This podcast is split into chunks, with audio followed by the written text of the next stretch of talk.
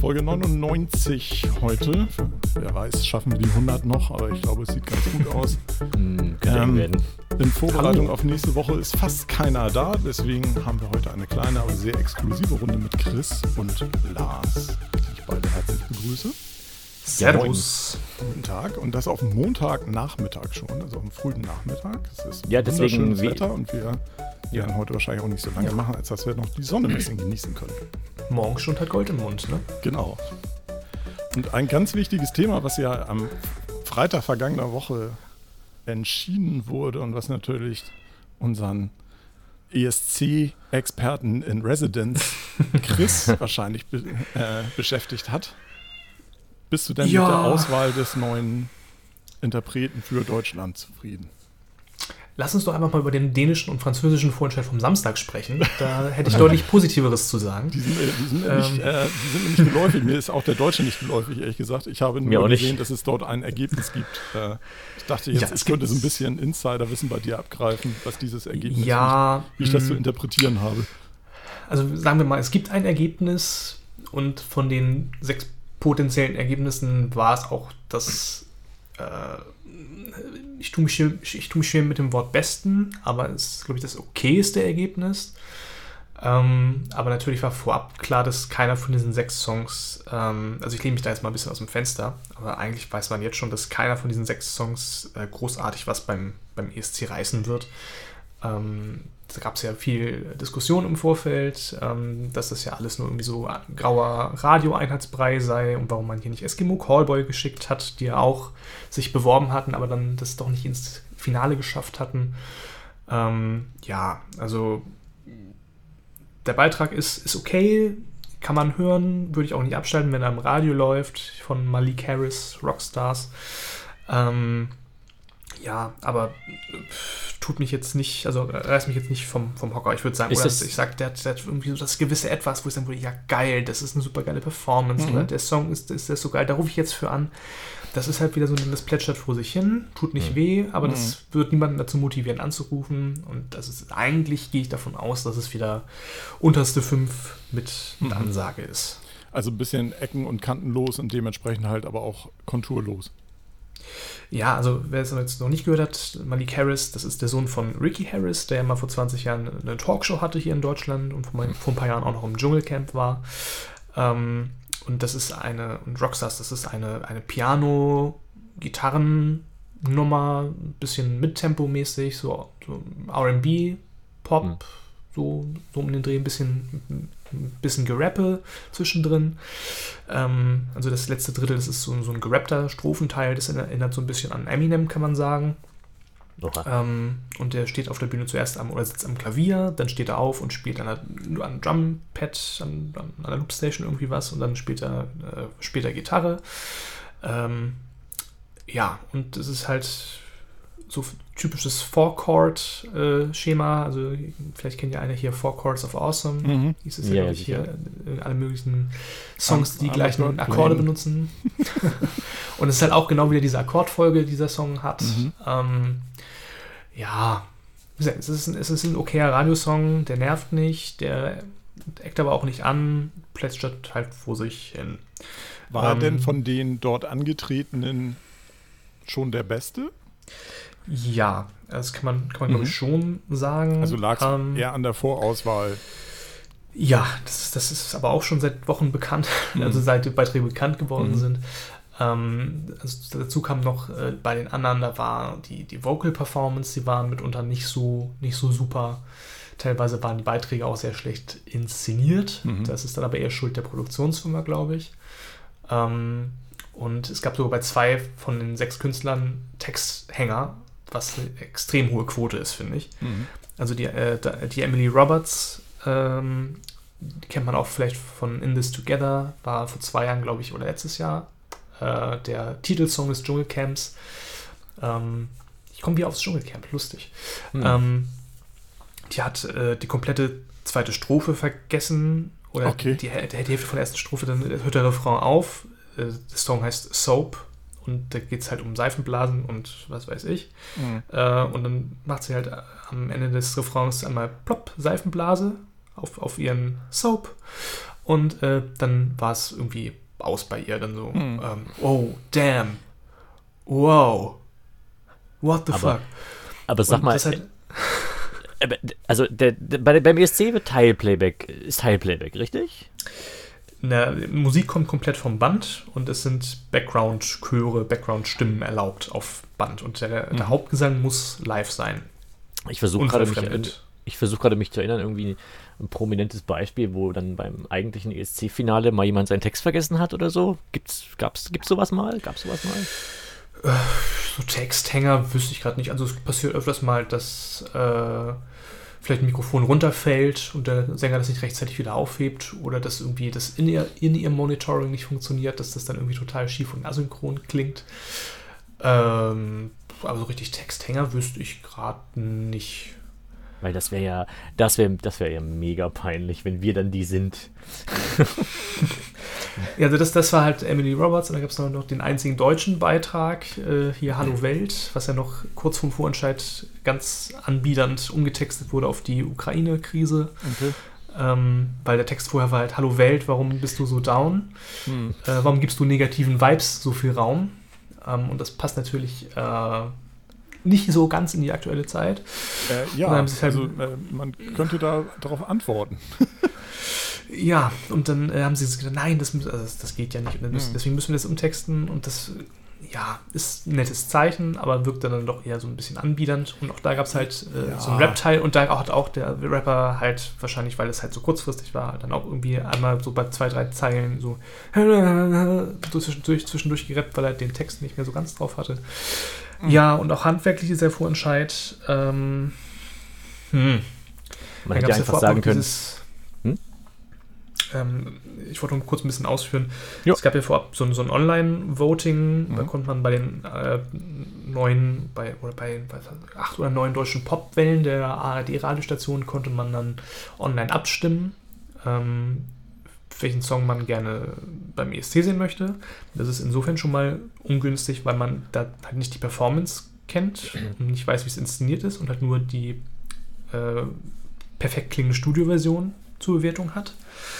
Ähm, und dann was äh, auch wieder Quatsch, weil natürlich der Radio- oder der, der Musikgeschmack von den Zuschauern sich überhaupt nicht unterschieden hat. Also es waren halt irgendwie acht oder neun Radiosender und äh, die Plätze äh, fünf bis drei, also fünf, warte mal, sechs, fünf und vier, so rum, genau. Sechs, fünf, die waren immer identisch. Äh, und Platz drei bis eins eigentlich auch immer durchgehend identisch, bis auf zwei Ausreißer bei, bei Bayern und bei, beim MDR oder so. Ähm, also das war völlig für die, für die für die Tonne das Voting, weil natürlich auch dann die Fangruppen sich mobilisiert haben und es hieß ja auch, das sei eigentlich total sicher, das System, dass man auch wirklich nur in seinem Bundesland abstimmen kann und auch nur einmal. Aber das scheint überhaupt nicht geklappt zu haben. Ähm, und dann wurden auch bei der Präsentation der Stimmen dann die Radiomoderatoren mhm. immer lustloser und äh, wussten auch gar nicht mehr, was sie sagen sollten. So, ach, was für eine Überraschung. Und, ja, das klingt ach, aber ja, schon wieder zwölf Punkte. Total Hanebüchen. Also ähm, ich verstehe immer nicht, warum man solche, solche Votings auch so ultra kompliziert machen muss dann, um das möglichst sauber zu machen oder also haben die ein Problem damit, so diese Stefan Raab-Nummer damals zum Beispiel, ähm, gab es da auch ein Vorvoting zu? Äh, bei Stefan Raab, äh, also früher war es ja so, der NDR hat halt irgendwie, weiß ich nicht, zwölf Beiträge oder sowas mhm. ausgesucht mhm. und die haben wir dahingestellt und dann gab es halt äh, meistens zwei Televoting-Runden, also dass mhm. du halt äh, in der ersten Runde abgestimmt hast per Telefon und dann gab es noch ein Superfinale mit, weiß ich nicht, zwei, drei Künstlern oder so, äh, wo man dann nochmal anrufen konnte und aus den dreien oder zweien, da gab es dann halt einen endgültigen Sieger. Mhm. Ähm, sie wollten ja in den letzten Jahren immer so ein bisschen abrücken vom Televoting, äh, weil man festgestellt hat, dass die ARD-Zuschauer, die den Vorentscheid gucken, das sind nicht die Zuschauer, die dann auch den ESC gucken. Sprich, äh, Oma Gertrude guckt dann ganz begeistert den ESC-Vorentscheid und stimmt dann für das Lied an, was ihr am besten gefällt. Mm, okay. Ähm, hat aber mit oder gar keine Ahnung, wie ein guter ESC-Song funktioniert. Und sagt sich vielleicht, ach, das Mail hat ja so, das hat ja so eine tolle Vorgeschichte mhm. oder äh, der Text war so schön auf Deutsch, das fand ich gut, den habe ich ja gar nicht verstanden. Ähm, deswegen hat man ja vor ein paar Jahren dann dieses Eurovisionspanel dann im Vorentscheid eingeführt und eine internationale Jury und was weiß ich. Gut, und dieses Jahr haben sie dann halt wieder gesagt, okay, wir machen irgendwie 50% dieses Online-Voting, weil wir dieses Jahr die ARD-Popwellen so toll integrieren wollen, die ja auch übrigens daran schuld sind, dass diese Vorauswahl nur dieses beige Einheitsgrau ist, dann, dieser mhm. Einheitsbrei. Ähm, also es wird ja, eigentlich kontinuierlich verschlimmbessert, oder? Sozusagen. Mhm. 50% war dann in Televoting und naja. Mhm. Also wie gesagt, vom deutschen Ergebnis und deutschen Vorentscheid war ich jetzt nicht so begeistert. Äh, was ich also am emotionalsten fand eigentlich, äh, dass man, ähm, also erst dieses Jahr, der Vorentscheid läuft nur in den dritten Programmen. Mhm.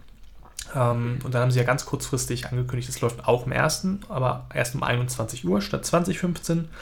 Und vorab zeigen wir nochmal eine Dreiviertelstunde Sendung Solidarität mit der Ukraine, wo auch nochmal Spenden gesammelt wurden. Mhm. Und in der Sendung selbst, also beim Vorentscheid, ist dann ja auch nochmal die ukrainische Gewinnerin von 2016 mhm. äh, aufgetreten, äh, Jamala. Ähm, und die war natürlich total ergriffen und hat auch nochmal von ihrer Situation erzählt. Mhm. Und ähm, ihr Song von damals, das bezog sich ja einmal, äh, das, der hieß ja 1944 mhm. und bezog sich ja eigentlich auf äh, Verbrechen im Zweiten Weltkrieg von den, von den Russen irgendwie dann auch. Gegen die äh, Tataren oder irgendwie sowas. Genau, ne? ja, ja. die Krim-Tataren, die irgendwie von russischen Soldaten überfallen wurden, massakriert wurden. Ähm, und wenn man jetzt nochmal auf den Text achtet, das, das passt leider extrem auf die aktuellen Ereignisse. Mhm. Und deswegen mhm. fand ich das ähm, ja extrem emotional. Das war sehr, sehr berührend. Ähm, ja, und dann im, im Kontrastprogramm dazu habe ich mir dann Samstag noch den dänischen und französischen Vorentscheid angeguckt mhm. und sowohl musikalisch als auch technisch und handwerklich war das ähm, eine ganz, ganz andere Liga. Mhm. Ähm, wo, wo, hast naja, du das geguckt? Online, oder? Online, genau. Mhm. Äh, jeweils auf den äh, Seiten der äh, entsprechenden Sender.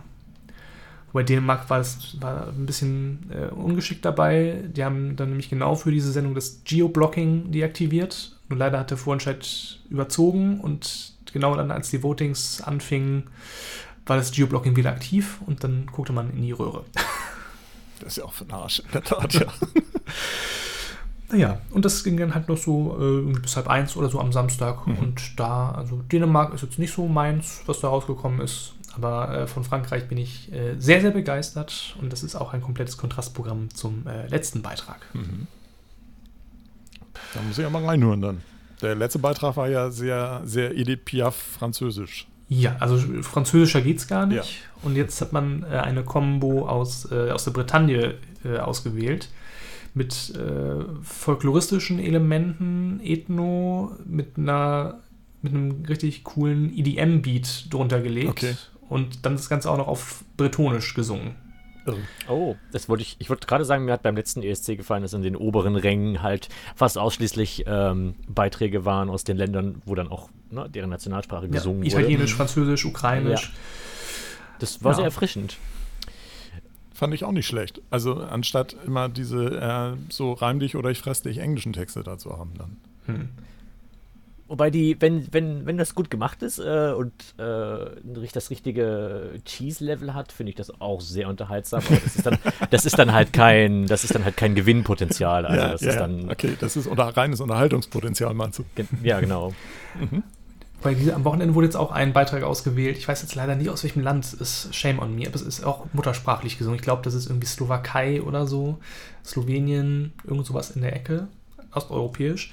Äh, da singt eine Dame drei Minuten lang über Gesundheitsmaßnahmen und dass man sich irgendwie mhm. regelmäßig, weiß ich nicht, äh, ich habe den Text jetzt nicht mehr genau im Kopf, irgendwie, dass man sich die Hände waschen muss und äh, wie man Infektionskrankheiten vorbeugt und dass man regelmäßig seine Hoden abtasten sollte. Äh, ja, also so manchmal so, so, so Gesundheitsratgeber quasi. Und der Refrain ah. ist dann halt irgendwie, bleib gesund, bleib gesund, bleib gesund. Aber auch mit Apothekenumschau das Musical. ja, auch dieser Song mit einer Dramatik und äh, Düsterheit vorgetragen. Okay. Und, äh, hm. Ja, also der dramatische Punkt ist dann irgendwie, ja, wie soll ich mir das denn leisten? Ich habe keine Krankenversicherung. Ähm, also eine, eine, eine, eine Achterbahn Oha, der Gefühle. Das ist aber sagen. auch ja dann sehr sozialkritisch. Ja.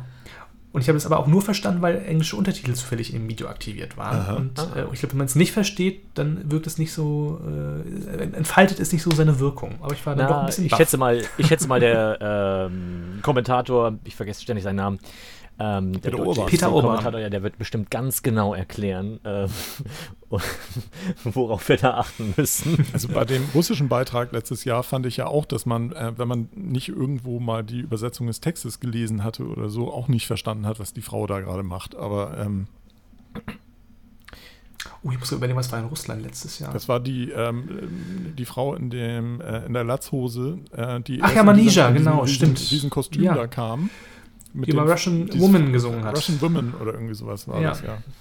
Also der, der Refrain, der hat es dann wieder einigermaßen äh, klar gemacht, aber äh, was dazwischen passierte, weißt du halt nicht, wenn und ähm, bei dem Spektakel, was da abging, konnte man es auch nicht rausziehen.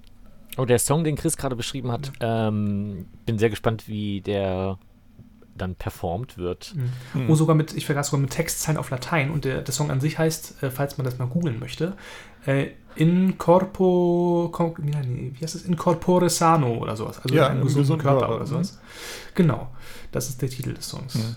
Es gibt ja dieses Sprichwort mens sana in corpore sano oder irgendwie sowas. Das mhm. ist ja gesunder Geist im gesunden Körper. Also kann ich nur empfehlen, ist ein, ein sehr sehenswerter Beitrag. Ja, muss ich mal googeln. Das ist ja eine, ähm, eine gute Aussicht. Ich habe neulich ähm, ähnliches Thema. Ähm, also danke erstmal für die Einschätzung, Chris. Sehr gerne. Ähm, bin ja mal gespannt, wie das da dann weitergeht. Aber wenn da schon wieder nicht allzu große Chancen für Deutschland bestehen, hm. ist es ja wie immer. Ich stelle mir so ein bisschen meine anderen also, Favoriten. Gab ja auch, ihr habt ja auch eine, eine Sendung gemacht, irgendwie das Sonntagsfrühstück zum ESC, ne? Das war sogar das längste Sonntags Sonntagsfrühstück aller Zeiten, glaube mhm, ich, okay. mit fast einer Stunde. Ja, weil du nicht weil in der Regie saßt und auf die Uhr gucken konntest. ja, richtig. äh, weil, weil tatsächlich auch jeder irgendwas beitragen konnte. Das war ja, ja eine, eine Runde der ESC-Experten oder Halbexperten. Äh, hat sehr viel Spaß gemacht. Kann man auch, kann ich auch sehr empfehlen, reinzugucken. Äh, das aktuelle Sonntagsfrühstück äh, zum Thema Eurovision Song Contest. Und ähm, ich habe irgendwie mit einem Auge im Forum gesehen, dass da ja ähm, irgendjemand sagte, ja, also es sieht so ein bisschen aus, als wenn Deutschland das immer mit Absicht verlieren will. Hm. Ähm, bei all dem, was du gerade beschrieben hast, ist, klingt es ja so, als wenn Deutschland ja kontinuierlich krampfhaft versucht, doch noch irgendwie Mechanismen einzuziehen, als dass man eine Gewinnchance hat. Aber es scheint ja irgendwie schon sehr weit vorne in der Vorvorauswahl oder so zu scheitern. Ja, also, also da scheint ja sagen, eigentlich das, das, das, Problem zu liegen. Dass, ja, äh, der, der, Fisch stinkt vom Kopf, weil ja. irgendwelche Leute entscheiden oder meinen entscheiden zu müssen, die halt absolut keine Ahnung davon haben, wie der EST funktioniert. Hm. Ähm, und dann aber sich wundern, warum das Ergebnis jedes Jahr so schlecht ist. Also es gibt durchaus Menschen, würde ich behaupten, in den Reihen des NDR, die, die sind kompetent, die würden auch gerne was ändern an dem Konzept. Mhm. Ähm, sind, denen sind aber dann leider die Hände gebunden, weil dann irgendjemand über denen halt was anderes entscheidet. Mhm. Ja, schlimm. Oder wie halt dieses Jahr, wenn halt irgendwelche, wenn halt irgendwie fünf ähm, oder vier äh, mittelalte weiße Radiomenschen oder eine, eine mittelalte weiße Radiofrau irgendwie entscheiden, was mhm. ist dann am besten für den ESC geeignet und die treffen die Vorauswahl. Ähm, ich kann, ja, ich kann auf der anderen, also ich kann zumindest ein bisschen diese Sturheit verstehen, wenn jetzt wirklich alle irgendwie das ganze, äh, in Anführungszeichen, das ganze Internet der Meinung ist, alle quasi, ne, all, was, was, das, was der NDR da auftischt, diese, die Künstler, das ist alles Quatsch, äh, mhm. Eskimo Callboy muss dahin. Da kann ich durchaus verstehen, wenn man dann sagt, ja, Moment, also, ähm, brauchen schon irgendwie auch, also das wäre ja jetzt, das wäre unfair, wenn jetzt quasi ja. die, ich schätze mal, Eskimo Callboy haben das sehr geschickt gemacht und haben sich quasi von vornherein quasi ja. ange, angeboten und das sehr, sehr früh äh, manifestiert. Das, so, genau, da, äh, genau das ist halt das Problem, das ist halt diese, das Problem dieses Jahr gewesen, oder was heißt das, das Problem? Aber der, der Shitstorm, der entstanden ist, dass man Eskimo, Eskimo Callboy nicht eingeladen hat, mhm. der rührt ja daher, wir hatten ja schon in vielen Jahren davor immer eine Vorauswahl und das war relativ intransparent, man wusste nicht genau, wer war da jetzt in der engeren Entscheidung, ja. so. Ähm, nur dieses Jahr hat man halt ja erfahren, wer es nicht geschafft hat. Man mhm. hat erfahren, welche sechs ins Finale geschafft haben, aber auch so, welche es okay. nicht geschafft mhm. haben, weil, sich von, weil einige von sich aus halt gesagt haben, hier, wir waren ja auch unter den Top 30 und waren da in Berlin bei diesem Forecasting. Es waren ja insgesamt 944 Beiträge, davon hat man 30 ausgesiebt zu einem äh, gefilmten Casting nach Berlin eingeladen. Da waren Eskimo Callboy ähm, nicht dabei, richtig? Da waren sie dabei, die waren oh, unter den okay. Top 30. Ähm, sind dann aber nicht unter die Top 6 gekommen. Und es gab auch noch eine andere deutsche Band, äh, Planche Malheur aus Köln, äh, auch mit so einer coolen äh, Elektro-Pop-Funk-Nummer mit einer witzigen Choreo. Ähm, ja, und auch da versteht man nicht, warum das jetzt schlechter gewesen sein soll als die sechs Beiträge, mhm. die es dann letztendlich ins Finale geschafft haben. Und das, das erzeugt halt diese negative Stimmung, dass man sagt, ey Leute, ihr habt hier uns sechs, sechsmal mhm. Schnarchzeugs vorgesetzt. Warum habt ihr die ganzen kreativen Sachen nicht mit reingenommen? Das sind so ein bisschen Warum, warum wird er so auf Radio, warum, das ist immer, ja, also Eskimo Callboy, uh, nee, das ist nicht radiotauglich, damit vergrauen wir unsere Hörer. So nach dem Motto wurde das halt irgendwie ausgesucht und mhm. äh, ja, es, es, geht aber nicht um die Radiotauglichkeit, Radiotauglichkeit, es geht darum, was beim ESC gut funktioniert und nicht, was ihr auf euren beschissenen ARD-Popwellen spielen könnt. Hm. Es klingt so ein bisschen nach, nach Trotzreaktion ne? der, der auswählenden Gremien. So nach dem Motto, nee, also äh, ihr könnt jetzt hier nicht bestimmen, wer der nächste, äh, wer der nächste Beitrag wird. Das liegt immer noch in unserer Hand. ja, so ein bisschen. Was ich, wie gesagt, ein kleines bisschen nachvollziehen können, weil ich sowas wahrscheinlich auch hassen würde, aber ja klar, weil letzten äh, Endes dieses, dieses billige Campaigning ist hm. natürlich, darf es ja eigentlich auch nicht sein, gebe ich dir recht. Also aber letzten Endes läuft es trotzdem darauf hinaus und das, ich meine, da sind sich ja auch die meisten, ähm, da sind sich auch die meisten einig, äh, der Song von Eskimo Cobra wäre absolut ESC-tauglich gewesen. Mhm. Ja, zumal und das Video, das Video, das Video von Pump It hat ja auch inzwischen 9 Millionen Abrufe bei YouTube. Da hätte ich noch das eine Frage. Da habe ich ja. eine Frage an dich. Ist es nicht irgendwie eigentlich gegen die Regeln, dass das schon veröffentlicht ist und schon so populär ist? Nee, eigentlich nicht. Also die Regel besagt nur, dass die Songs nicht vor dem, äh, ich bin der Meinung, 1. September des Vorjahres veröffentlicht werden mhm. dürfen. Ähm, das war bei dem Song aber nicht der Fall. Der kam halt erst später raus. Und es gab auch andere Songs im Vorentscheid, weiß ich nicht. Einer kam schon letztes Jahr im Oktober raus oder so. Ähm, es wurde aber erst im Februar bekannt, dass er beim Vorentscheid antritt, sozusagen. Also ja. die Songs müssen nicht bis zum Vorentscheid geheim gehalten werden oder bis zum ESC. Ähm, die dürfen halt nur nicht vor dem 1. September veröffentlicht worden sein. Okay. Auch nicht performt werden. Da gab es auch schon Diskussionen in der Vergangenheit öfters. Also nicht öffentlich aufgeführt, nicht veröffentlicht. Mhm. Das ist witzig, weil äh, Henrike hatte mal die Idee, einfach äh, so einfach aus äh, als, Werbe, als Werbegag für unsere Band ähm, einen unserer Songs da mal hinzuschicken zu diesem, wenn dann dieser, dieser große, ne, dieses, wo, wo im Prinzip jeder was einsenden kann. Ja. Einfach mal als Gag, aber ähm, ja, dann, müsst, dann weiß ich zumindest, was ich beachten muss. Ihr müsst einen frischen Song einreichen. Ja, weil der Song, der, Song wo, der Song, wo wir denken könnt, äh, würden, okay, der würde sich wahrscheinlich gut eignen, den haben wir leider schon aufgeführt live, deswegen. Mh. Hm. Das ist schlecht. War aber keiner da. Hat niemand gesehen. Aber Lars, du hm, weißt okay. wie das läuft. Da gibt es immer einen, der das dann gesehen hat und der das dann petzt. Ja. Obwohl, das, äh, aus PR-Sicht ist das wahrscheinlich nicht verkehrt. Dann hast du einen kleinen Skandal, aber. Ähm und wenn man den Song noch ändert, wenn ich jetzt sagen würde, ja, das, was wir da performt haben, das war noch, das ist noch gar nicht fertig. Nee, das, das geht leider nicht. Das, das geht leider nicht.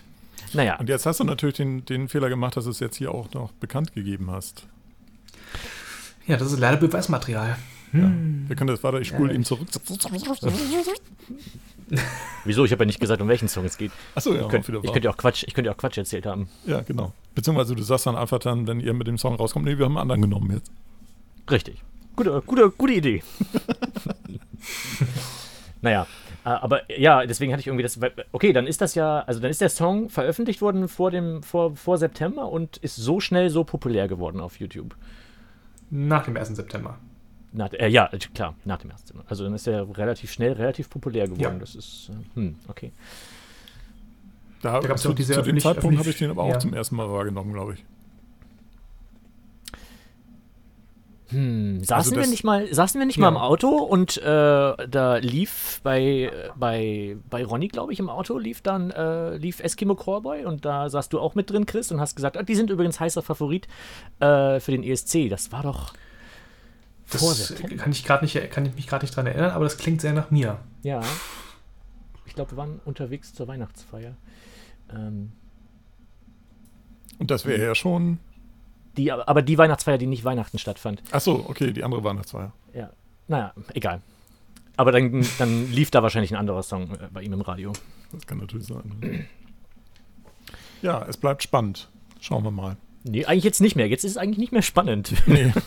Also für, für Deutschland nicht, aber für alle anderen bleibt es. Ja, genau. Ich gucke den ESC ja. trotzdem, auch wenn, keine Ahnung, ich die letzten, ich glaube, die letzten drei Male, wo wir den ESC geguckt haben, hatte ich vorher überhaupt gar keine Ahnung, ähm, welcher Beitrag für mhm. äh, Deutschland an den Start geht und war dann umso mehr entsetzt, ähm, äh, als dann dieser ähm, junge Herr aufgetreten ist, der erzählt hat, dass er keinen, dass er keinen Hass fühlt und äh, das, ja, das. Hat der, ähm, hat der nicht irgendwie an, noch gesagt, dass er es nur für Fame gemacht hat oder so? Ja, er hat dann nach dem ESC direkt äh, ein betrunkenes Interview so, gegeben. Mhm. Ähm, ich glaube, einerseits äh, eine Live-Schalte zur ESC Afterparty da nach Hamburg zu Frau Schöneberger. Dann hat er auch, glaube ich, noch mal vor der Presse irgendwie, ich glaube, Richtung Bild-Zeitung oder sowas, hat er auch noch mal mhm. ein paar Fragen beantwortet. Und da kam es halt so rüber, dass er meinte, ja, ich wusste eigentlich, dass der Song scheiße ist, äh, aber ich habe ihn trotzdem eingereicht, weil ich mhm. wusste, dass, der, dass ich damit bei den Jurys gut ankomme, beim, bei der Vorauswahl. Mhm. Äh, Guter Move. Hätte ich auch ja, so gemacht. Er, er hat es hinterher ein bisschen relativiert und meinte das eigentlich nicht so. Aber so richtig äh, findet der noch statt? Ich habe seitdem von dem nichts mehr gesehen. Nö. Also ich glaube, er hat im Laufe des letzten Jahres dann mal irgendwo in einem Studio in Schweden oder so Musik aufgenommen. Mhm. Ähm, aber ich glaube, bis jetzt wohl auch nichts veröffentlicht. Und beim äh, letzten, äh, hier, äh, CSD Köln, da ist er mit Band aufgetreten. Letzten August war das, glaube ich. Mhm. Wie September. September, August? August, Ende August war das, glaube okay. ich. Ja. Aber. Heißt, wir hatten einen CSD letztes Jahr? Achso, Köln hast du gesagt, Entschuldigung. Ähm. Ja, in Hamburg hatten wir auch einen auf äh, Fahrrädern. Oh stimmt. ja, richtig, genau. Stimmt, stimmt deswegen, die sind alle an mir vorbeigefahren, ja. Deswegen konnte ich, deswegen konnte ich nicht mitmachen.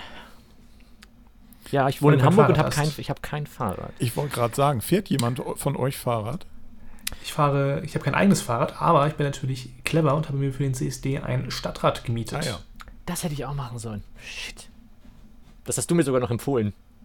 Äh, ja. Aber ich, keine Ahnung. Das ist aber auch ein teurer Spaß, weil das hat 12 Euro gekostet für den Tag. Ja, gut teurer Spaß, ne? Anführungszeichen. Dieses ähm, Fahrradthema wird in Hamburg ja immer prominenter, habe ich das Gefühl. Also es wird ja immer mehr eingeweiht und immer mehr Fahrradstraßen und, und äh, ich denke dann immer so, ich möchte aber nicht Fahrrad fahren, was mache ich denn dann? Lass es einfach geschehen.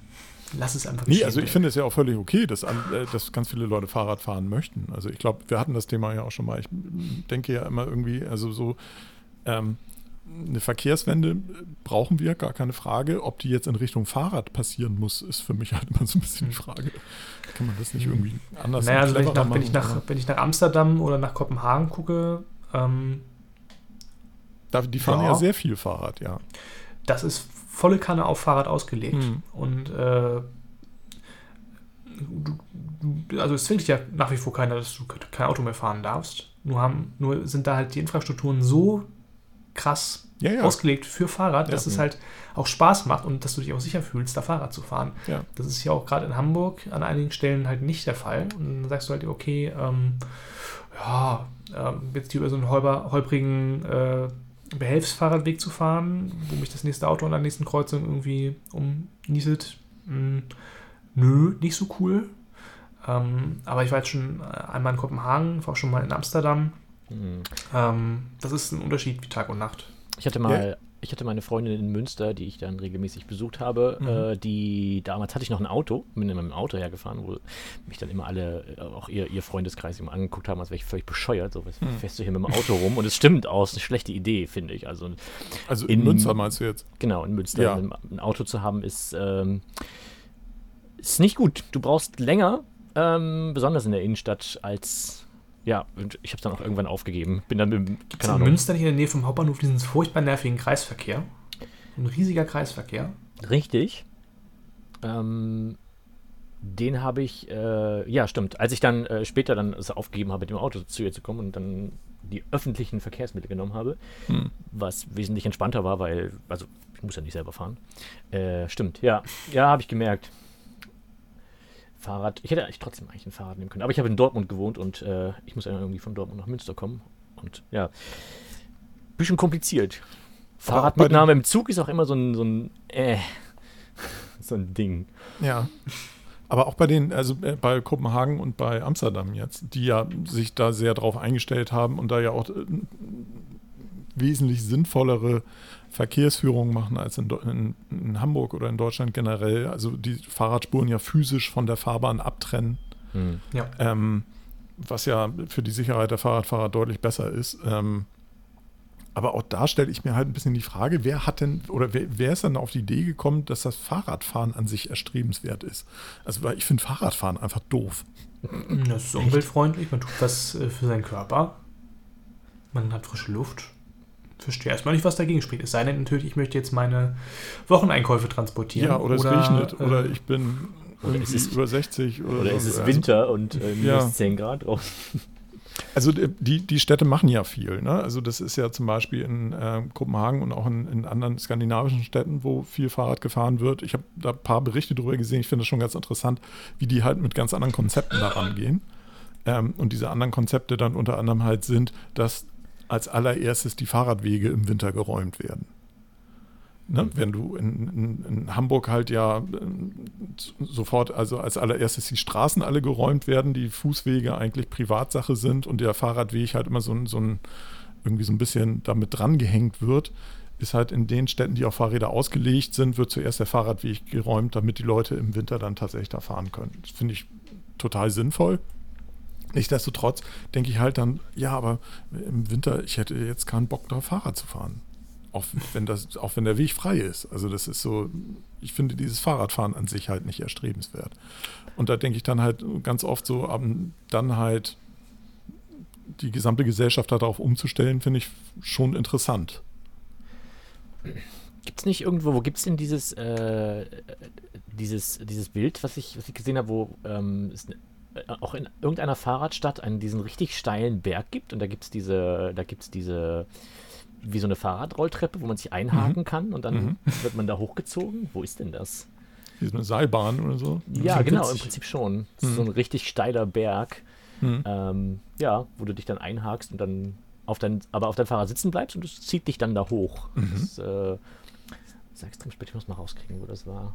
Das hat mich extrem fasziniert. Ich dachte, okay, das, das, muss dann auch irgendwie, wenn man so einen Aufwand betreibt für Fahrradfahrer, dann muss da ja auch ordentlich Bedarf da sein. Mhm, klar, also ich, äh, ich habe neulich einen Bericht gesehen, den fand ich auch sehr interessant, wo es unter anderem darum ging, die, die, der Unterschied der Fahrräder, die in Holland zum Beispiel gefahren werden, also in Amsterdam zum Beispiel gefahren werden, zu Fahrrädern, die teilweise hier gefahren werden oder sonst irgendwo auf der Welt. Ähm, ist es in Holland, also oder zumindest in Amsterdam, das typische Hollandrad ist halt ja dies mit dem tiefen Einstieg und eigentlich auch meistens nur ein Gang hm. und nicht sonderlich kompliziert. Das ist halt ein reines Transportmittel, ist halt kein Sportgerät. Mhm. Das fand ich ganz interessant. Ähm, das war mir halt immer, der ich mich halt nicht großartig mit Fahrrädern beschäftige, wie, wie man vielleicht bemerkt, ähm, war mir eigentlich nicht so präsent, dass ähm, natürlich, da gibt es Unterschiede. Also es gibt hier in, in, Deutschland werden unheimlich viele Fahrräder als Sportgerät halt verkauft. Das sind dann so diese Mountainbikes und diese tief übergebeugten und was weiß ich nicht. Mhm. Und äh, da ist es halt tatsächlich so, das hat zwei Dinge. Das, äh, muss, man muss gut mit allen möglichen Arten von Klamotten von A nach B kommen. Und das möglichst unkompliziert und ohne, äh, ohne Aufstiegsbeschwerden oder Abstiegsbeschwerden und was weiß ich nicht. Das fand ich ganz mhm. interessant. Äh, da da habe ich dann auch schon wieder mehr drüber nachgedacht und gedacht, ja, okay, vielleicht sollte ich mir mal so ein Fahrrad angucken. vielleicht ist das dann auch was für mich, wenn ich das eher so als reines Transportmittel sehe und nicht so diese, diese sportliche Komponente da noch immer mitschwingt. Ich habe jetzt tatsächlich bei einem äh, Kumpel gehört von mir, ähm, der bekommt von seinem Arbeitgeber jetzt ein äh, Firmenfahrrad mhm. quasi gestellt, mhm. um damit zur Arbeit zu fahren. Äh, so für positive äh, Umwelt und so weiter. Ne? Mhm. Ähm, und äh, der Arbeitgeber lässt sich das anscheinend richtig was kosten, weil ich habe jetzt auch seit, ich glaube, äh, über zehn Jahren kein eigenes Fahrrad mehr. Mhm. Und wenn ich jetzt an Fahrradpreise oder sowas denke, dann denke ich halt irgendwie, ja, hier so ein, was kostet so ein Fahrrad? So 400 Euro beim Aldi in der Aktionswoche oder sowas. Keine mhm. Ahnung, was kostet ein Fahrrad. Ähm, ja, und mein Kumpel erzählte dann eben, ja, ich wollte halt immer noch die Ausstattung und die Ausstattung, weil es muss ja auch bequem sein und, ne, und Wetter und hm, hm, hm. Ja, also es kostet schon mal so 4.500 Euro, aber das hat mein Chef gern gezahlt. Das ist schon eine Menge, ja, aber das dann das mit Elektrik oder ohne? Nee, es ist ein, ähm, äh, kein elektrisches tatsächlich. Also, deswegen war ich umso, deswegen war ich umso, umso erstaunter über den Preis. Hm. Das ist schon eine Hausnummer, ja. Das, das ist, ich meine schon, das ist ein bisschen das, das, der Porsche unter den Fahrrädern wahrscheinlich. Ja. Kann ja sein, ja. Wie lange das dann dauert, bis, er, bis das Fahrrad nicht mehr durch den TÜV kommt. Ach nee, warte. Aber da, da, hätte ich dann schon wieder das Problem, also ähm, ein Fahrrad in der Preisklasse musst du halt wieder speziell sichern, damit das nicht irgendwie geklaut wird. Also das muss man ja mit jedem Fahrrad machen, aber da, da hätte ich dann schon wieder ja. irgendwie noch mehr äh, Bedenken, das irgendwo hinzustellen. Und er will sich das bei sich im, äh, also draußen stellt vor der Tür auf keinen Fall, mhm. weil es ist auch keine sichere Gegend, also, um es mal so auszudrücken. Er meine schon, er will sich das dann irgendwie im Flur unter die Decke hängen und äh, nimmt es halt bei sich in der Firma dann mit rein. Mhm. So. Hm. Ja, also ich finde es vom, vom Arbeitgeber her, finde ich das sinnvoll. Ich weiß nicht, ähm, wie das bei den Arbeitgebern dieses, dieses Dienstwagenprinzip, ob das auch auf Fahrräder angewendet werden kann. Ich denke mal fast ja. Ähm, also, dass der Arbeitnehmer halt nur, dass das im Prinzip vom Arbeitgeber bezahlt wird und der Arbeitnehmer dann bei privaten Nutzungen nur noch so und so viel Prozent des, des Anschaffungspreises versteuert oder irgendwie sowas. Ähm, mhm. Das wäre ja toll, wenn das tatsächlich so wäre. Hm. Das weiß ich tatsächlich nicht, wie das abläuft. Vor allen Dingen auch bei einem Fahrrad hast du natürlich so, also sowas wie Inspektion oder dass da jemand mal drauf guckt oder eventuell mal einen Reifen wechselt oder so, das ist ja auch schon vonnöten. Ne? Also hm. Ich sehe es mal nur, wenn, wenn ich äh, hier Menschen und Bekannte und Nachbarn und so weiter sehe, wie oft die alle ihre Reifen wechseln, denke ich dann auch so, ist irgendwie das ist auch so ein Nachteil vom, vom Fahrer. Also aus meiner komplett subjektiven Sicht, wie gesagt, ich habe da überhaupt keine Ahnung, ich beschäftige mich da auf einer sehr theoretischen Ebene mit, indem ich da halt immer mal wieder interessiert hinschaue. Aber ich mhm. denke auch ganz oft, also so richtig alltagstauglich und dann hast du wieder einen Platten. Wie oft habe ich dann einen Platten mit dem Auto? Ja, gut. Also hatte ich auch schon. Ne? Also das will ich, will ich jetzt auch nicht, äh, will ich auch nicht runterreden, aber ähm, kann man natürlich argumentieren, dass das ja, Fahrrad kann ich dann nach Hause schieben, das Auto nicht. Also, ähm, ja, aber, das, das Schöne, beim, das Schöne beim, beim, Fahrrad ist doch, äh, da musst du nur ein bisschen Luft in die Reifen pumpen, während du äh, beim Auto ganz viel Benzin reinpumpen musst und das geht gerade jetzt doch ziemlich ins Geld. Du meinst jetzt rein von der, der, beim Fahrrad muss ich jede Menge Energie in Form von Muskelkraft reinstecken. Ja, ja das ist ja positiv für meinen Körper. Ach so, okay. Ja, außerdem kannst du, ich weiß nicht, wenn, dann, wenn du einen Platten beim Auto hast, äh, zahlst du natürlich viel mehr für einen neuen und kannst es natürlich auch nicht selber aufziehen. Oder, ja, ja klar. Und äh, beim Fahrrad geht es im Zweifelsfall dann doch schnell und kannst es selber machen. Hm. Ähm, und, und ist günstiger. Aber ja, ja, ich verstehe, ich verstehe deinen Punkt. Aber allein schon um äh, kein Geld für Benzin ausgeben zu müssen, ähm, lohnt sich das schon. Ich weiß nicht, ob so ein, dieses Dienstwagenprinzip, ob das für Fahrräder, gerade in so einer Stadt wie Hamburg, ob das funktioniert, weil im Zweifelsfall bräuchtest du dann ja doch ähm, ein ganzes Stück, wenn du jetzt äh, von einem Ende der Stadt zum anderen. Ja, ja, klar. Nicht. Ich, äh, das Dienstwagenprinzip ist ja, also diese die Eigenversteuerung ist ja nur, damit du es auch privat nutzen kannst. Es also. wird ja aber immer wieder missbraucht, als dass die Wagen ja eigentlich fast gar nicht dienstlich benutzt werden, sondern fast nur privat. Also zum Hin- und Zurückfahren zur Arbeit. Ne? Also hm. ähm, das ist ja auch ein Thema, was immer wieder ähm, immer wieder hochkocht an unterschiedlichsten Stellen, ist dieses Dienstwagenprinzip, äh, also diese Steuererleichterung oder dass es dadurch halt einen Bonus auf das Gehalt gibt, ist das eigentlich noch äh, zeitgemäß oder sollte man das mal abschaffen? Oder sollte man das mal nur rein auf elektrische Fahrzeuge anwenden hm. oder sonst irgendetwas? Also da gibt es ja auch diverse Diskussionen drüber. Denn sehr viele von den großen SUVs, die hier durch die Gegend fahren, sind ja Dienstwagen. Hm. Darf man ja auch nicht vergessen. Ganz viele, ähm, also ähm, Fahrzeuge, es gibt natürlich auch ganz normale Dienstwagen, ne, auch das wieder. Ähm, aber äh, sehr viele Großfahrzeuge, die durch die Gegend fahren, sind ja offiziell Dienstwagen oder Firmenwagen oder sonst irgendetwas. Und ob das so sinnvoll ist, dass man da immer noch steuerliche Vorteile hat, kann man auch mal dahin, dahingestellt lassen. Also. Ja, aber ich beobachte das mit Interesse. Ich bin immer noch am, am Überlegen, ob ich nicht auch da nochmal auf diesen Zug aufsteige. Aber ähm, weil, also im Moment bin ich äh, sehr mäßiger Autofahrer, also sehr selten und fast nur Fußgänger und öffentliche Verkehrsmittel nutze. Mhm. Und äh, damit komme ich eigentlich auch wunderbar klar. Und für die ähm, ein, zwei Mal pro Woche, wo ich dann doch einen Pkw brauche. Und da würde mir dann allerdings ein Fahrrad auch nicht helfen. Also weil das sind dann genau die Situationen, wo ich halt mit dem Fahrrad überhaupt nicht mhm. klarkommen würde. Kann ich das mal so als Nicht-Autofahrer äh, fragen? Merkst du auch, dass die Spritpreise deutlich angezogen haben? Nee. Macht sie das bei dir bemerkbar? Nee, dafür fahre ich zu selten. Also mhm. tatsächlich, ich also habe. Du, du bist sagen mal, ich, wieso, ich, wieso teure Spritpreise? Ich zahle doch immer 20 Euro. Nee. genau. Das ist auch eine schöne Logik. Ja. Ich habe das Nee, Gefühl also tats tatsächlich macht sich das bei mir nicht wirklich bemerkbar, weil ich tank immer voll. Das ist dann mal so und so viel, mal so und so viel. Und klar gucke ich dann irgendwie drauf und denke, ja, das ist teuer. Aber das ist halt ein, ein Teil des, des äh, ganzen Pkw-Themas. Also mhm. ich nehme natürlich wahr, dass die, dass die Spritpreise hoch sind, aber ähm, das hält mich jetzt nicht davon ab. Oder also ich habe mich noch nie an Spritpreisen aufge aufgezogen. Ich habe auch noch nie dieses Verlangen gehabt, äh, noch 500 Meter weiter oder irgendwie äh, fünf Minuten Umweg zu fahren, um an eine Zapfsäule zu kommen, die zwei Cent günstiger ist für einen Liter. Das habe ich noch nie gemacht. Ich glaube, als ich angefangen habe, so die ersten anderthalb Jahre, äh, nachdem ich mein erstes Auto hatte, habe ich das gemacht, weil ich mich für unglaublich smart hielt. Hm. Äh, aber nee, das mache ich auch nicht mehr. Ich, ich, ich benutze im Moment ja nur, äh, ich benutze ja nur Carsharing und ich warte mhm. noch drauf, dass ähm, da die Preise irgendwann ansteigen und frage mich dann, äh, keine Ahnung, Müssen steigen, ja, theoretisch, dann, ja. Steigen, dann nur, steigen dann nur die Preise für Benziner, weil äh, ShareNow hat ja quasi eine ganze Flotte auch von, von mhm. Elektroautos. Mhm. Müsste das dann auch teurer werden? In, Anbetracht der aktuell steigenden Strompreise äh, mhm. vermutlich ja.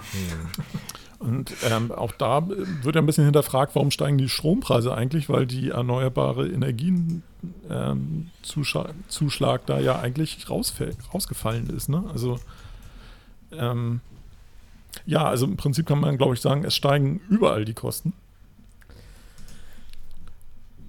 Strom, Benzin, Gas, Heizung, was ja meistens mit dem Gas ja. zusammenhängt.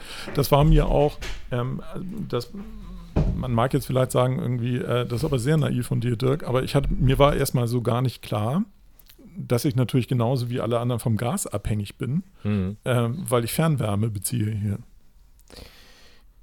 Und äh, die Fernwärme in Hamburg halt zu einem sehr großen Teil mit Steinkohle erzeugt wird und dann der Rest mit Gas nachher aufgefüllt wird, was nicht durch die Verbrennung von Müll irgendwie erzeugt wird.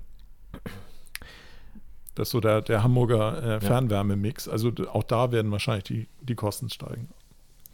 Naja, das ist auf jeden Fall unsere Art, euch subtil darauf vorzubereiten, dass das Massengeschmack-Abo demnächst wahrscheinlich teurer wird. Ja, genau, mhm. weil die Stromkosten und alles, ja, die Erzeugungskosten von Richtig. Beiträgen steigen. Ja, und Inflation ja sowieso, ne? Ja. Richtig. Also. Ja, und das ist in den, in den aktuellen Zeiten ja sowieso, ähm, man weiß ja nicht, was nächste Woche ist und was noch irgendwie uns auf die Füße fällt und ob China dann noch irgendwie sich irgendwas überlegt, was sie auch noch machen könnten mit Taiwan und was weiß ich nicht. Also ähm, die Zeiten sind interessant und sie werden nicht unbedingt besser. Leider, ja. ja. Aber ich habe, ähm, was ich vorhin schon zum Thema Musik erzählen wollte, ähm, weil ich fand das ganz lustig, ich bin da äh, irgendwie vor, vor zwei Tagen in so ein Rabbit Hole abgetaucht ich habe einen Kanal auf YouTube ähm, in meinen Stream gespült bekommen, der heißt Native oder nee, Tribal People Listen to. Und das ist irgendwie ein Mensch, der ähm, so Stammesmitglieder ein, ein, eines Stammes oder mehrerer Stämme in Pakistan mit Stimmt, ich schon mal gesehen. westlicher ja. Musik irgendwie ja. äh, nicht konfrontiert, aber denen das vorspielt und denen auch ein bisschen was erzählt und die reagieren darauf. Das ist unglaublich unterhaltsam. Ich fand ja, das also sehr, sehr interessant und das, ähm, der spielt den dann halt Rammstein und äh, ähm, Warum war das erste, woran ich jetzt denken musste, Rammstein? Äh, Rammstein, Heilung, ähm, hm. Johnny Cash mit Hurt und was weiß ich nicht vor. Und das ist echt äh, ganz interessant. Und die, die reagieren da sehr, sehr nett drauf. Also das ist so, so von dem, was sie erzählen, das ist ganz interessant. Ja, dieses Konzept gibt das habe ich ja schon, äh, äh, schon etwas älter mit, mit ähm, quasi ältere Leute, also alte, in dem Fall waren es dann halt alte Amerikaner, reagieren mhm, mhm. auf Rammstein und so. Mhm. Und genau, ich habe da vor kurzem diesen Witz-Tweet von Finn McKenty gesehen, der dann irgendwie gesagt hat, ja, Musik, ähm, Musikreaktions-YouTube-Kanäle äh, ähm, und dann Doppelpunkt und dann der Titel Long Live Metal Fan listens to Enter Sandman for the first time. ja, das trifft es eigentlich ziemlich gut. Ich meine, das Konzept ist eigentlich, das Konzept ist eigentlich schön, Leuten, die völlig fremd sind, mhm. Äh, mhm. so ähm, letzten Endes, das ist aber, das ist nur Unterhaltung oder so wirklich, wirklich irgendwas ähm, Gehaltvolles kann man daraus nicht ziehen, glaube ich. To total nicht. Also das ist, ähm, äh, das ist reine Unterhaltung. Aber es ist halt interessant zu sehen, wie die auf bestimmte Musikarten und, und äh, ähm, Genres reagieren, mhm. mit denen wir ja aufgewachsen sind, mit denen die aber vorher noch nie konfrontiert waren. Sehr witziges Konzept war übrigens auch, das hat zwar nichts mit Musik zu tun, aber das war quasi ähm, Südkoreaner reagieren auf äh, das amerikanische Remake von Old Boy. Das war sehr witzig. Die, ähm, also Old Boy ist ja ziemlich einer der größten mhm. und mhm. finde ich für, für, also von meinem westlichen Standpunkt aus bekanntesten Filme so aus, aus Südkorea. Und diese Leute ähm, reagieren sehr, sehr zynisch, aber auf eine sehr, sehr, sehr nette Weise auf diesen mhm. Film und mhm. sagen wirklich im freundlichsten Ton und wirklich so respektvoll wie möglich, wie beschissen das alles ist. das ist wunderschön, das ist schön anzusehen. Das war dieser Oldboy mit, ähm, wie heißt er noch hier, Thanos? Ähm, ich, weiß den, ich, weiß, ich weiß nur, Spike Lee hat Ronan? Regie geführt. Äh, ähm, ja, wie heißt der, der Schauspieler noch? Jetzt komme ich nicht. Brolin? Josh? Weiß nicht, Josh, Josh Brolin. Ja, Josh Brolin, genau. Richtig. Ja. ja. Uff. Das war, ah, das ist ein ganz anderer, das ist eine ganz andere Büchse mit Würmern, die mache ich jetzt hier nicht auf. Ja. Ja, aber das ist ähm, in der Tat äh, ganz interessant, wenn man diese äh, so Süd, äh, Südkoreaner reagieren, äh, habe ich auch ein paar Sachen gesehen, auch auf bestimmte Essensgeschichten aus den USA und so. Hm. Ähm, es gibt das Ganze auch mit Nordkoreaner reagieren. Oh. Das sind dann Nordkoreaner, die halt aus Nordkorea verhältnismäßig frisch abgehauen sind und dann in Südkorea sind. Und da dann auf bestimmte Dinge reagieren. Mhm. Ähm, das ist teilweise auch ganz interessant, aber ich fand also bei dieser, ähm, bei den Pakistanis, die da äh, reagieren, sehr interessant, weil die halt so komplett unberührt sind von diesem westlichen Einfluss. Das merkt man dann besonders, als sie das erste Mal halt eine Oper sehen, beziehungsweise ein orchestrales Stück. Und der äh, Mensch, der ihnen das vorspielt, dann erklärt, dass die alle, äh, alle das gleiche spielen vom Blatt. Also so diese Idee, ja. da sitzen 40 Leute, die arbeiten alle gemeinsam am einen Werk und spielen alle ihren bestimmten Part und das alles zusammen ergibt ein Ganzes. War bei denen halt in der Musik bisher nie so wirklich auf dem Level da. Ja. Da gibt es dann halt so eine kleine Band, die spielen dann zu dritt, aber die spielen dann halt auch improvisiert und spielen dann immer die gleichen Weisen und so. Also das finde ich super interessant.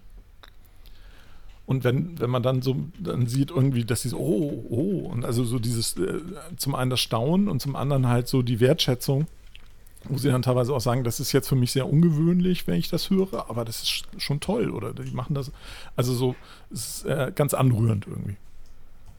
So ein bisschen, äh, äh, so ein bisschen Soul Food auf im Videocontent, sag ich mal. Aber es ist nicht so gemacht im Sinne von, äh, ich habe dann immer so dieses Gefühl, ich will jetzt nicht zu woke erscheinen. Ich habe doch gar nicht gegendert heute, fällt mir auf. Hm. Aber es hat immer so dieses Gefühl. Oh, schämlich. Ja, es hat immer so dieses Gefühl von ein bisschen so, ja, so diese westliche Überlegenheit, so. Ähm, das ist alles viel komplexer und alle staunen und alle staunen so, weißt du? Weißt du, was ich nee, meine? Nee, so, so, okay. so ist es eigentlich nicht. Also so empfinde ich es nicht, sondern es ist äh, sehr, ähm, also er, er, erklärt den Leuten sehr viel und die reagieren sehr, sehr ungefiltert. Ja. Und es ist aber nicht so dieses, oh, guck mal, was wir alles oder was es alles Tolles gibt und irgendwie, sondern die finden das dann ähm, selbst interessant und sagen dann, oh, das würde ich gerne mal sehen oder das, oder das klingt interessant oder das ist toll, den, den finde ich super oder so. Das gibt zum Beispiel, es gibt ja diese mongolische Band The Who. Hm. Kennt ihr die? Nee. Ich kenne nur eine andere Band, The Who. Ja. Die Who, also der, der, die Who ist dann mit HU. Ach so. Und das ist so Mong mongolischer Kielgesang mit so ein bisschen Rock-Metal. Und ähm, davon, da reagieren sie auf einige dieser Songs von denen und da erkennen sie dann auch den, den Typ wieder, diesen, diesen Hauptsänger, der da ähm, irgendwie diese, diese Musikart geprägt hat. Und ähm, da, da werden sie, entwickeln sie sich zu, langsam zu so kleinen Fans und so, so quasi Experten. Also es ist ganz niedlich anzugucken. Ich kann es empfehlen. Und es ist was Leichtes, was ablenkt vom harten Alltag im Moment. Es ist kein betreutes Gucken. Nein, es ist kein. Also, äh, man kann da sicherlich ein betreutes Gucken draus machen, aber ähm, ich, ich wüsste nicht warum. Also, das äh, kann jeder für sich selbst gucken und dann kann jeder seine eigenen Schlüsse daraus ziehen. Ich finde das tatsächlich interessant, auch mit diesen, ja, dass das halt, wenn, wenn, wenn völlig, gerade wenn du sagst, äh, Leute aus Nordkorea, die ja nun wahrscheinlich tatsächlich komplett isoliert und auch mit völlig anderen Werten mhm. und völlig anderen mhm. Vorstellungen davon, wie was, was Kunst überhaupt ist oder was Kunst überhaupt sein darf. Mhm. mhm. So, ne, also die nur Sachen bekommen haben, die wirklich äh, vorher von tausend Leuten überprüft werden, ob da auch ja nichts äh, ketzerisches oder weiß nicht äh, mhm. antikommunistisches da drin ist. So, das, das ist tatsächlich interessant. Ähm, die Reaktion darauf ist dann, keine Ahnung, je nachdem, was man zeigt, natürlich können mir auch vorstellen, dass einige Sachen dann so ein, so ein eher so sind, nach dem Motto, oh, dann gehe ich lieber wieder zurück, weiß nicht. ja. Es gab ja auch ein so ein Video von, von einer K-Pop-Band, die äh, wohl in Nordkorea aufgetreten ist, vor so einem Komitee oder sowas, in so, ein, so eine Theaterhalle. Okay. Und die machen halt vorne ihre Choreo und tanzen und singen und machen und tun. Und die Zuschauer sitzen alle halt so wie versteinert und ich so, mh, hm, also als wäre das so ein klassisches Konzert irgendwie. Ja. So, so ein Klassikkonzert oder, eine, so, also wie die ich. frühen Beatles-Konzerte. Es, also es ist wie äh, Udo Lindenberg ja. im Republikpalast. Ja, genau. Stimmt. Stimmt. Schönes Beispiel. Da war es ja auch so, dass die ja eigentlich nicht tanzen durften und nicht aufstehen durften, was weiß ich nicht, aber nachher haben sie sich ja doch alle dann, äh, zumindest das, was ich mal gesehen habe, ja dass dann sich doch ein paar dagegen gestellt haben und dann, ja, auch. Und dann nochmal Close-Ups aufs Publikum oder so, wo du genau siehst, die verziehen da keine Miene und sitzen da einfach nur so. Mhm. Aber sie wippen heimlich mit dem ja. Fuß. Ja, bestimmt. Zeichen höchster Anerkennung. Mhm. Ja. Hm. Tja. Ich warte hier immer noch auf meine, meine Amazon-Pakete. Ähm, die ich bestellt habe, weil mir am Wochenende so ein bisschen durch den Kopf gegangen ist, so aufgrund der Gesamtsituation, was macht man eigentlich, wenn mal der Strom weg ist für ein, zwei Tage? Und äh, da habe ich mich dann zu so einem Spontan-Prepper irgendwie entwickelt. oh. Was, was, was preppst du denn so?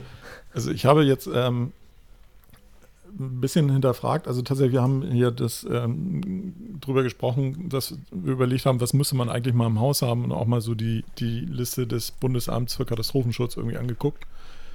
Und ähm, ich habe jetzt gepreppt, dass ich ähm, irgendwie Gaskocher, Gaslampen oder eine Gaslampe, die beide mit den gleichen Kartuschen betrieben werden können, plus Kartuschen irgendwie bestellt habe, plus ähm, so auf ausfaltbare Wassercontainer, dass man sich mal einen Wasservorrat hinlegen kann, wenn irgendwie absehbar ist, dass was passiert. Also für so spontanen Katastrophen ist das auch kein, kein Nutzen. Aber wenn man weiß, da könnte es Probleme geben, dann kann man sich zumindest mal 100 Liter Wasser irgendwie hinlegen. Und mhm. ähm, tatsächlich habe ich einen Moment überlegt, brauche ich eigentlich irgendwas zur Stromerzeugung? Und dann habe ich überlegt, wozu? Was habe ich denn, was mit Strom betrieben wird, was ich dann unbedingt brauchen würde? Und das Ergebnis ist eigentlich so halt Handy, Telefon, ne? Also auch wieder fraglich ist dann ein Netz da und so weiter. Mhm. Aber ähm, und dafür habe ich dann halt beschlossen, reicht mir eigentlich, äh, wenn ich da irgendwie so eine Powerbank oder zwei habe, die entsprechend groß sind. Ich ich, ich überlege gerade, dass ich mal ähm, vor langer Zeit so ein Prepper-Magazin in Presseschlau durch den Kakao gezogen habe und ich stelle mir gerade vor, wie wenn dann so ein Fall eintritt, dass die dann natürlich auf mich zukommen, also wenn Internet da wäre, aber dann würden die wahrscheinlich auf mich zukommen und sagen, haha, damals hast du noch gelacht. ja, ja, genau. Aber jetzt, äh, ja, na gut. Aber das sind, das waren auch Leute, die tatsächlich irgendwie so ein ähm, quasi noch im Wald irgendwo einen Bunker besitzen oder ja, ja, quasi ja. auf ihrem Grundstück noch einen extra Survival-Keller haben. Also, ähm, Ja. Also so bestimmte Sachen sind, glaube ich, ganz sinnvoll. Ich habe auch so ein, so ein äh, Traumakit bestellt und wir bestellen jetzt auch nochmal so ein paar Schlafsäcke und was weiß ich nicht. Also wenn hier mal irgendwie Temperatur, also Strom ausfällt und keine Heizung da ist oder sonst irgendwas. Ne? Also so Sachen, die man vielleicht mal haben können sollte. Ähm, hm. Habt ihr euch da schon mal Gedanken drüber gemacht über sowas? Ehrlich gesagt nicht und will ich eigentlich auch ehrlich nee. gesagt nicht. Hm. Also hm. Ähm, Nee, nee, will ich nicht. Sorry, ja. nenn, nenn, mich, äh, nenn mich. Ich, verste, ich verstehe deinen Gedankengang da komplett. Ja. Also, ja. Also, bis auf, dass ich mal irgendwie zwei Packungen Nudeln extra in der Vorratskammer stehen habe, mhm. ähm, da sieht es bei mir prep-mäßig auch nicht das so. Das ist aber auch schon das Maximum. Also, aber genau aus, genau aus diesem Gedankengang kam das halt heraus, weil ich mhm. überlegt hatte, ja, Nudeln und Reis und so weiter. Also, seit Covid habe ich sowas ein bisschen mehr im Haus, ne? Also, so, dass ich also ohne Scheiß, dass ich, also so dieses Thema, wenn ich jetzt in Quarantäne müsste, könnte ich 14 Tage irgendwie mir Sachen kochen? Ja, könnte ich. Hm. Wenn aber kein Strom da ist, könnte ich ja nichts kochen. Da kriege ich ja noch nicht mal Wasser warm. Und da kam dann halt die Idee Campingkocher.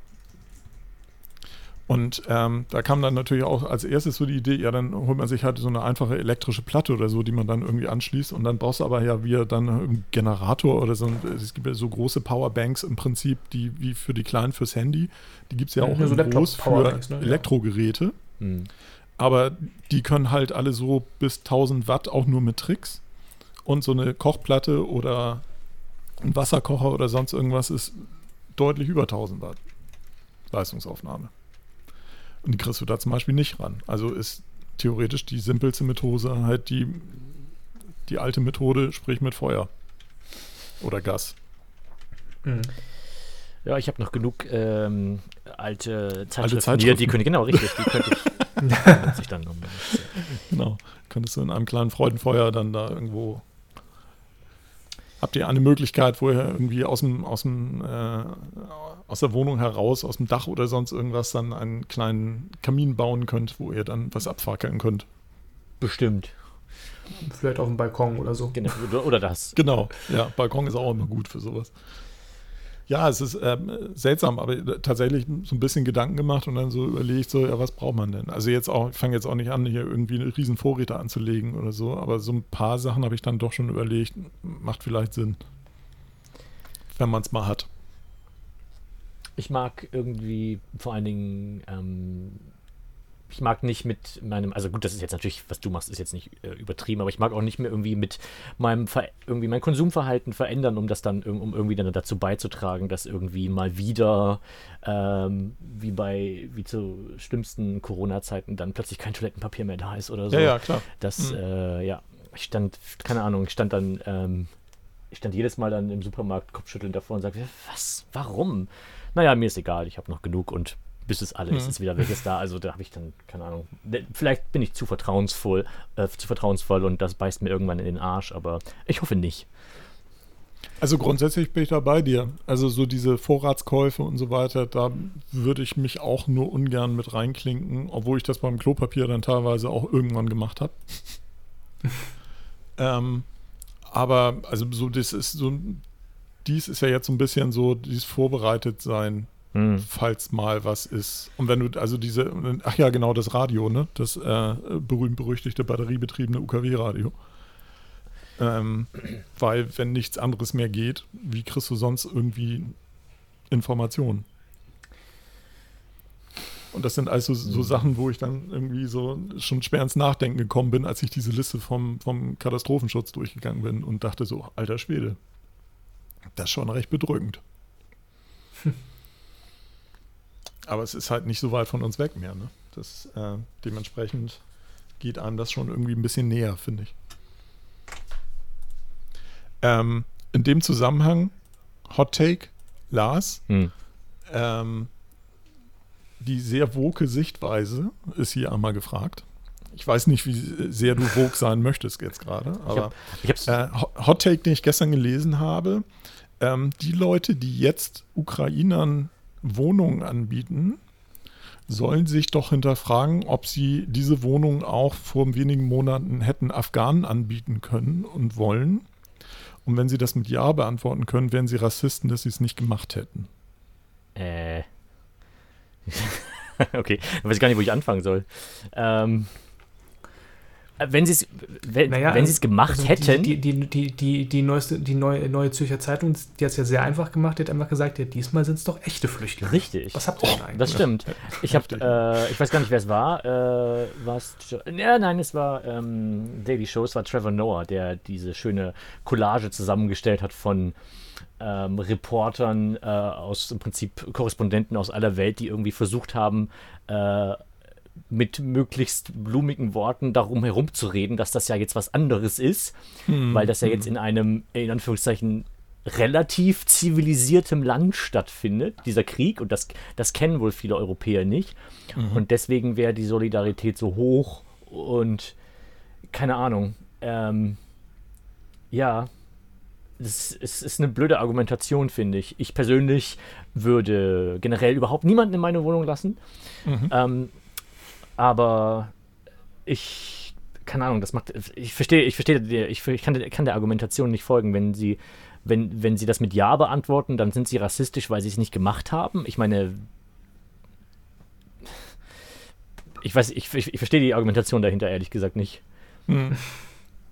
Also, das ist generell dieses, generell, das geht ja schon im Prinzip am, An am Anfang los, dieses überhaupt, ja, würdet ihr äh, Fremde, würdet ihr Flüchtlinge in eure, in eure Wohnung lassen? Das ist eigentlich, keine Ahnung. Ich weiß ja nicht, was diese Leute von äh, Woken oder was weiß ich Leuten erwarten, aber das ist ja eigentlich mhm. nicht die Norm. Das soll ja mhm. eigentlich nicht so sein, dass dann, wenn Flüchtlinge ist, dass dann ähm, äh, ein Land, was viel Wert darauf legt äh, oder was großen Wert darauf legt, äh, auf, sein, auf, sein, auf sein Asylrecht und äh, dann, das soll ja nicht irgendwie darauf hinauslaufen, dass dann irgendwelche dass es alles durch Bürger, die Zivilbevölkerung genau, ge gestemmt wird, ne? Richtig. Mhm. Ähm, mhm, Sehe ich genauso. Von daher ist das, ist, ist, ist, ja, ist das von vornherein schon eigentlich sehr, sehr gemein. Und ich bin, das sollte nicht die Norm sein. Und ich habe absolut großen Respekt vor Leuten, die, äh, wenn man immer jetzt einzelne Geschichten hört, das ist ja immer auch das Problem bei Twitter und so weiter, dass man immer nur so mhm. einzelne Geschichten hört.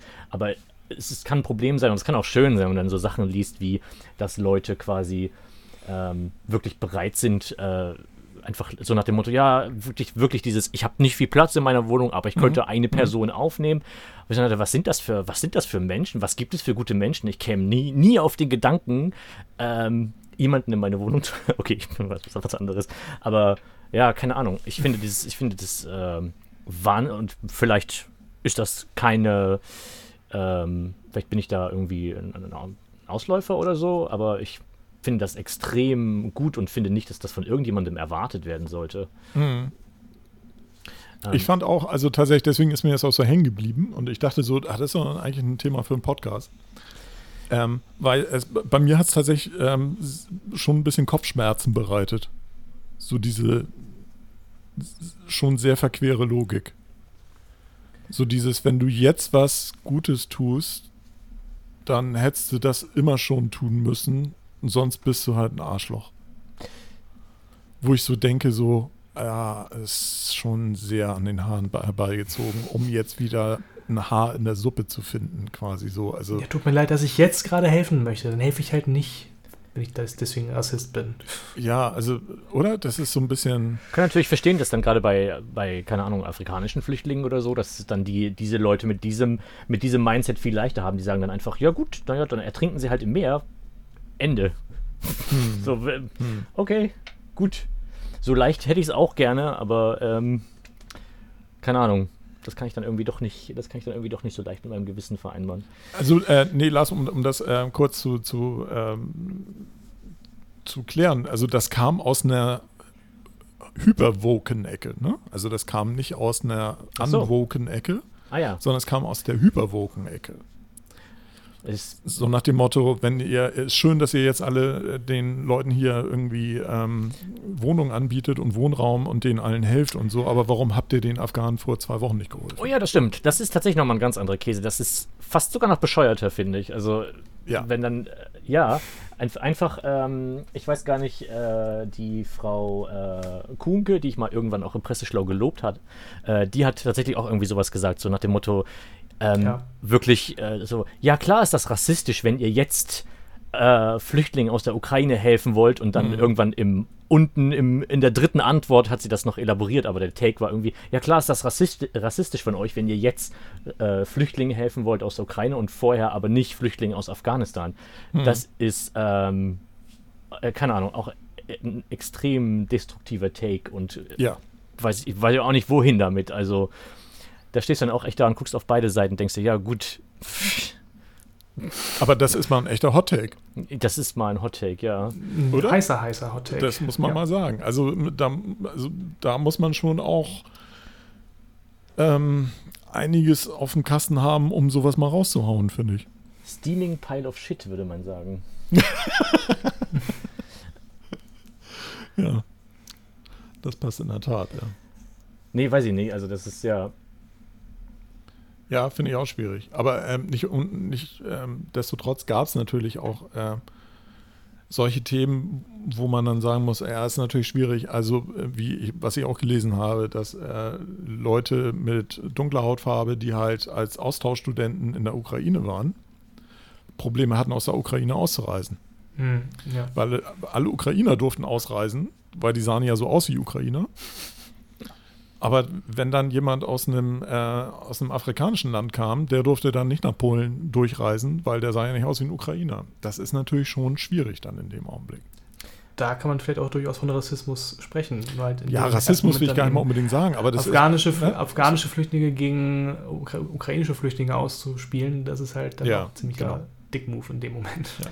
Da, genau, nach der gleichen, ja, nach der gleichen könnte man sagen, das ist eigentlich ja auch ziemlich rassistisch. Aber naja, das, das, das geht ja nicht. Linke können nicht rassistisch um, sein, wissen wir alle.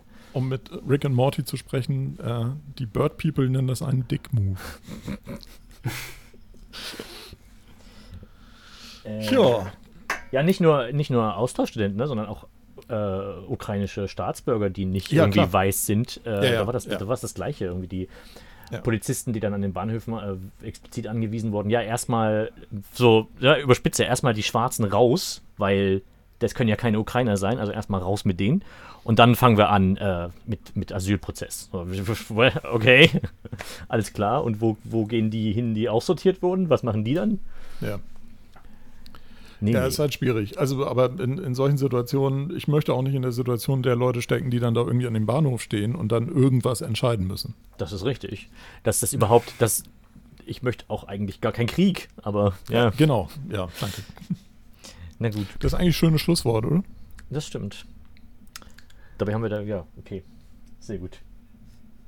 Wie heißt das nochmal? Nedvojne. Oder? Kein Krieg? Könnte ich jetzt nicht Russisch? sagen. Bin ich nicht fließend. Das hört man auch immer aus den, äh, von, von den Protesten in St. Petersburg okay. und Moskau. Nedvojne. Die Leute haben auch echt Eier. Also alle, muss ich sagen. Also nach dem, was, äh, was ich gesehen habe, wie dann auch einige, äh, wie dann auch die russische Polizei äh, umgeht mit diesen Leuten, mhm. auch mit, wie gesagt, mhm. wieder Einzelgeschichten, aber mit älteren Damen, die im Prinzip, äh, wer, wer, sich daran, wer das gesehen hat, im Prinzip einfach nur dastehen und sagen, dass sie, ne, wirklich 90-jährige Frauen, die einfach noch protestieren wollen, die dann genauso, genauso von den Polizisten da rausgeschleppt werden mhm. wie alle anderen. Puh, schwierig. Vielleicht, vielleicht nochmal zum Thema Cancel Culture.